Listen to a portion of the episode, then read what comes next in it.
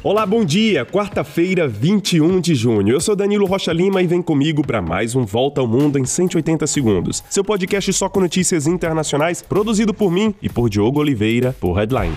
Uma notícia que pode dar esperanças em meio à angústia pela busca do pequeno submarino desaparecido no Atlântico Norte. Aviões canadenses e sondas detectaram barulhos regulares na região onde a embarcação desapareceu, quando visitava os destroços do Titanic. Na verdade, os barulhos são como batidas a cada 30 minutos, o que aumenta as esperanças de que todas as cinco pessoas presentes no submarino ainda estejam em vida. Mas a corrida contra o tempo é cada vez mais frenética, já que o submarino pode ter oxigênio oxigênio no seu interior até amanhã, às 7 da manhã, hora de Brasília. O diretor da empresa do submarino, um explorador francês, um britânico e pai e filho paquistaneses estão na embarcação. Para se ter uma ideia da dificuldade das buscas, o trabalho é feito numa área de 20 mil quilômetros quadrados em regiões com profundidade de até 4 quilômetros. O fundo oceânico na região é completamente escuro e formado por colinas e canyons.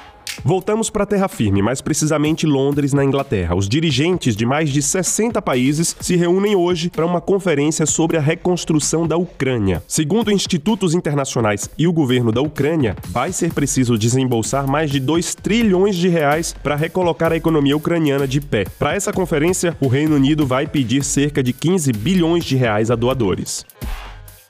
E enquanto isso, numa carta publicada hoje no jornal francês Le Monde, 13 chefes de estados e autoridades políticas, incluindo Lula e Joe Biden, se comprometeram em avançar em medidas concretas para uma transição ecológica justa e solidária. O texto também foi assinado pelo chanceler alemão Olaf Scholz, a presidente da Comissão Europeia Ursula von der Leyen e o presidente francês Emmanuel Macron. A partir de amanhã, esses líderes se reúnem em Paris, na França, para tratar do sistema financeiro voltado para as causas climáticas.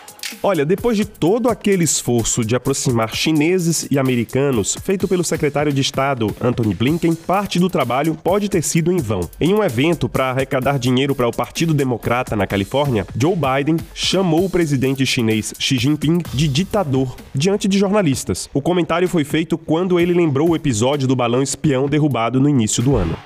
E um conflito entre gangues deixou 41 mulheres mortas no único presídio feminino de Honduras. A tragédia aconteceu perto da capital Tegucigalpa. O país é tomado por violência entre gangues de narcotráfico nas prisões e a taxa de homicídio é quatro vezes maior que a média mundial.